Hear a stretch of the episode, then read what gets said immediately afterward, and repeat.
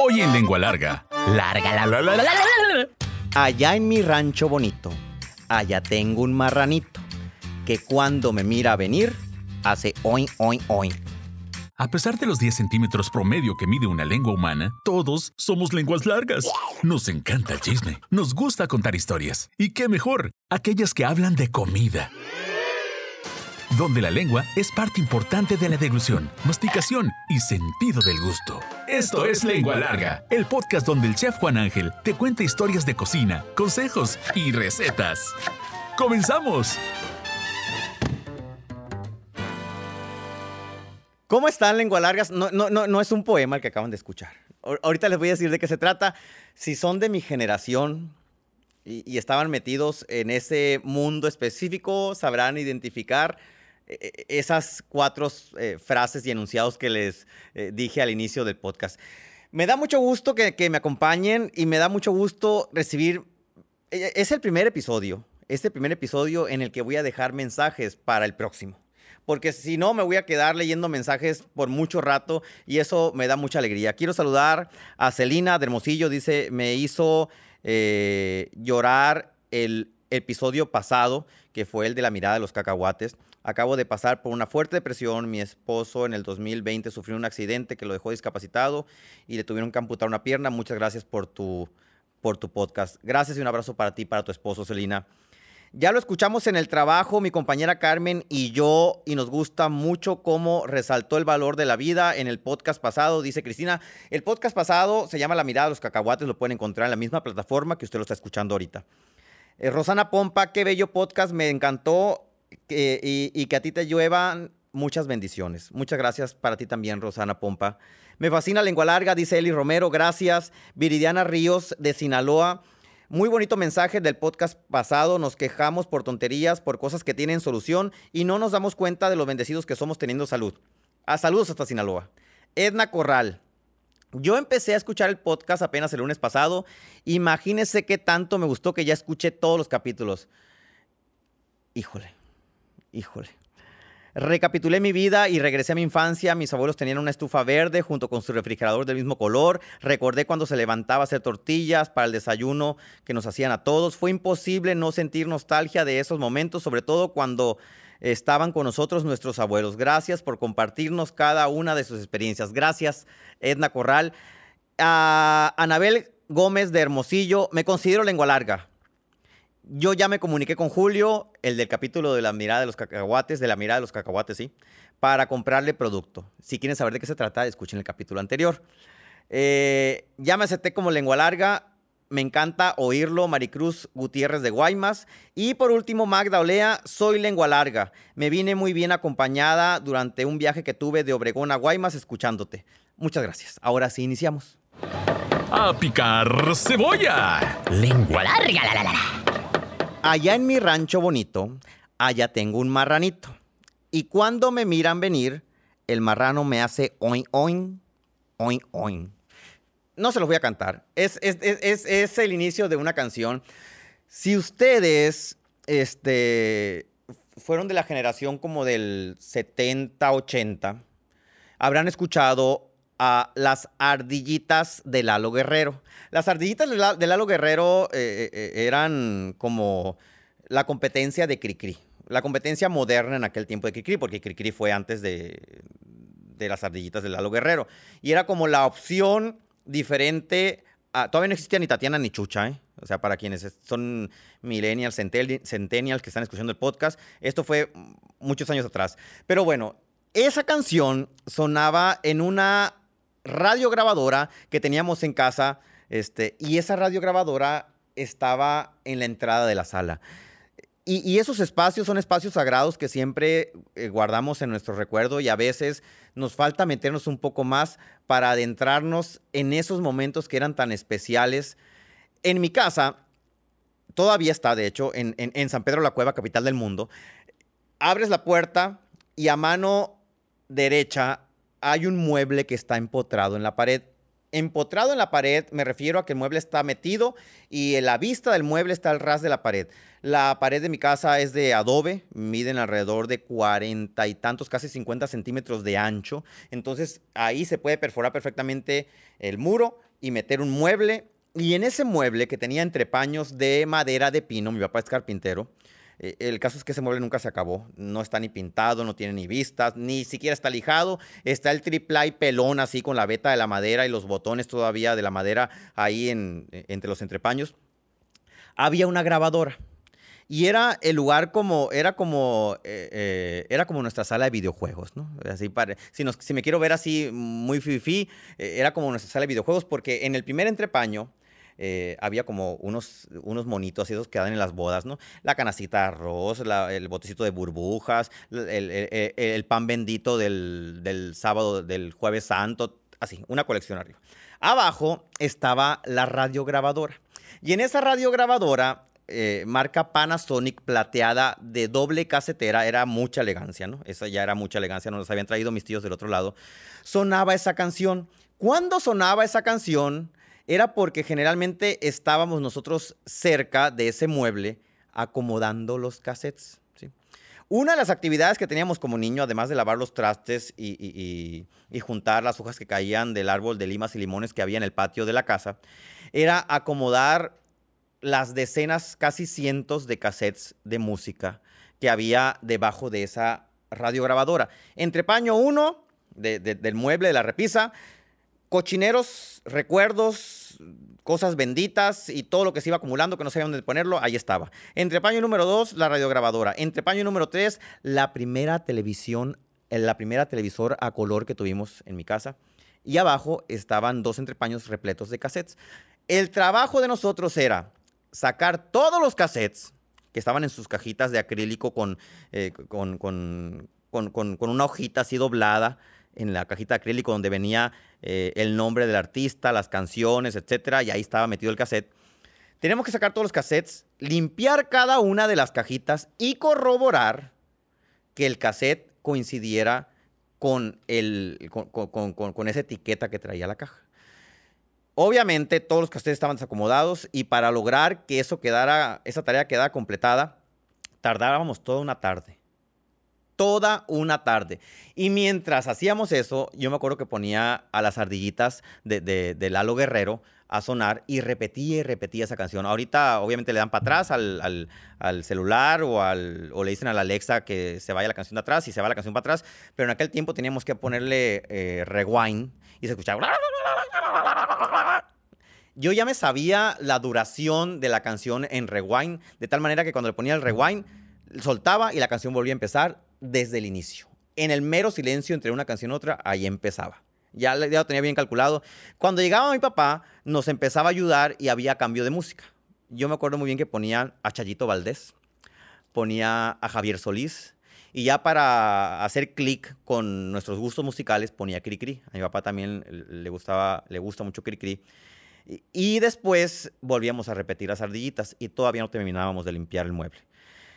Y van a decir, ¿y qué tiene que ver la comida con la limpieza de ese mueble? La limpieza de ese mueble llevaba consigo un premio. Y era un premio que estaba siempre en la casa, pero no podíamos tener acceso a él. Y no porque tuviera, eh, eh, estuviera bajo candado, bajo llave, en un mueble, detrás de una puerta o escondido. Estaba visible. Una vez al mes, una vez al mes, se escuchaba que mi papá tocaba la puerta aun cuando él traía llave.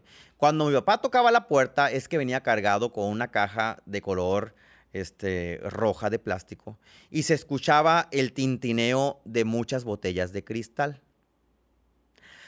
En ese momento sabíamos que se iba a resurtir la parte baja del lavatrastes, porque debajo del lavatrastes se colocaba esa java que contenía, que contenía botellas de Coca-Cola botellas de Coca-Cola regular. Mi papá eh, decía que como él sufría de la presión y tenía que nivelar sus niveles de presión, él era el único en la casa que podía tomar Coca-Cola. Digo, tomar Coca-Cola eh, era hasta cierto punto un lujo, porque teniendo limones en la casa y siendo el azúcar tan barata, más barata que la Coca-Cola eh, en, en aquel momento, pues era más económico hacer limonada que tomar Coca-Cola. Pero el único que se podía dar el lujo de tomar Coca-Cola era mi papá. Y lo hacía bajo el pretexto de que, pues, de que se tomaba su coquita para, para nivelar la presión. La única manera en la que nosotros podíamos tener acceso a esa Coca-Cola a una Coca-Cola para mi hermano y para mí, una botella, de las botellas normales, porque ya hay creo que de litro y medio, era limpiando todos los cassettes y poniendo cada uno de los cassettes dentro de sus cajitas y acomodándolos de nuevo en esos entrepaños de madera de pino. La bebida tomaba mayor importancia cuando mi mamá sacaba del refrigerador una lata de leche de clavel. La lata de leche de clavel, van a decir, ¿qué tiene que ver la lata de leche de clavel, las ardillitas, la Coca-Cola? Nos dividía en un vaso, la Coca-Cola nos ponía hielo, porque la Coca-Cola siempre estaba caliente, y era una forma de controlar que no nos las bebiéramos, porque para beberla teníamos que hacer ruido, sacar el hielo, o teníamos que meterla al refrigerador y ahí se iba a dar cuenta, ¿no? Era una forma de control para que no nos tomáramos la Coca-Cola. Ponía hielo en un vaso, nos servía la mitad, eh, bueno, en dos vasos, servía la mitad de la Coca-Cola en, un vaso y la otra mitad en el vaso de mi hermano y lo llenaba, lo terminaba de llenar con leche de clavel. Y aquello era una delicia. Eh, no, no, ahorita no me voy a poner a hablar mal de, la Coca-Cola. Este, si quieren oír hablar mal de la Coca-Cola, vayan a ver a escuchar el podcast de Marco Antonio Regil. Él a ver, les dijo ahí algunas verdades. Ahorita voy a hablar de la parte romántica de la Coca-Cola nada más. Y era un postre delicioso. Era, era cremoso, efervescente. Tenía como a, mí, en lo personal, y a mi papá también, nos daba un sabor a tole lechoso de panocha. Y mi papá siempre dice, es que la Coca-Cola sabe mucho a panocha. Panocha, piloncillo, panela, para quien nos escucha en otra parte de la República o del mundo, ¿sí? Eh, son esos conos de azúcar comprimida, antes de que se haga el, el refinado del azúcar. Este, y era delicioso. Lo que nunca supimos, ¿sí? Es cómo llegó esa tradición al pueblo.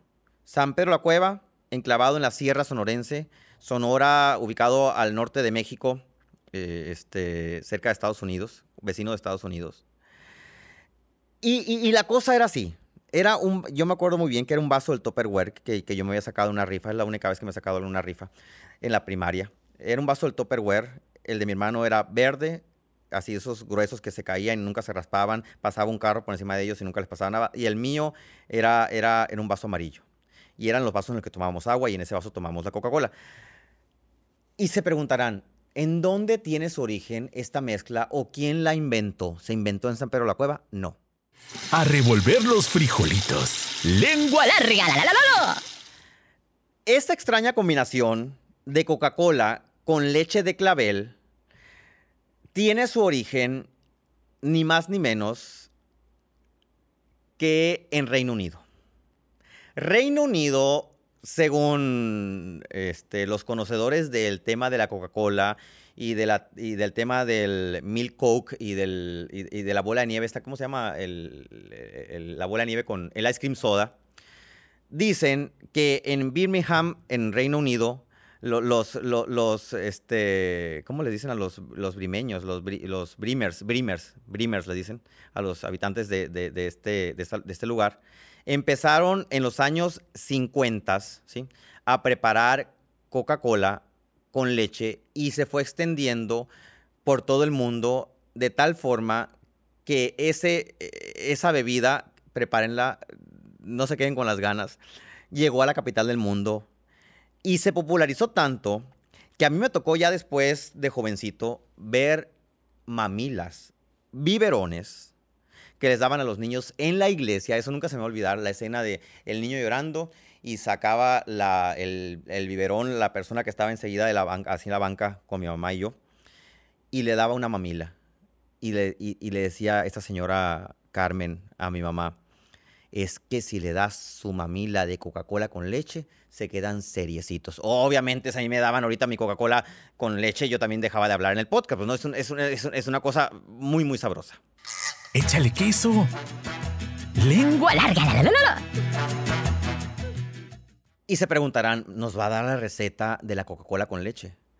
Eh, no, no les, voy a no les voy a la receta de la Coca-Cola con leche, pero por cada, por cada tanto por cada tanto de leche son cuatro tantos de Coca-Cola en un vaso.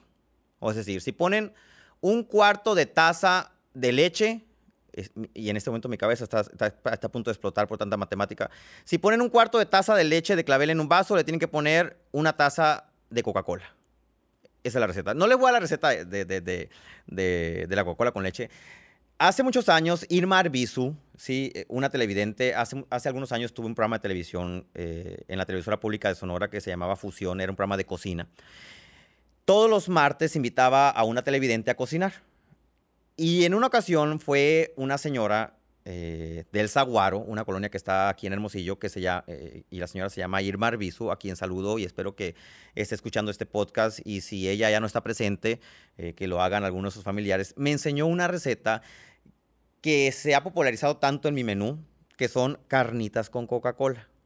La Coca-Cola tiene muchas aplicaciones y, evítense los comentarios negativos. estoy hablando de la parte romántica de este producto. No estoy negando que, sea perjudicial para la salud. No lo estoy negando.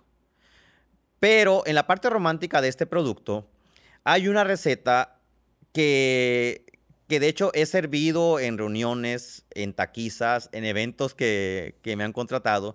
Y se trata de unas carnitas de cerdo hechas con Coca-Cola. Y es la cosa más sencilla. La, eh, y ustedes saben que las carnitas, las carnitas eh, estilo Michoacán, tienen un hediondo, así, un hediondito como a mugre, que, es característico.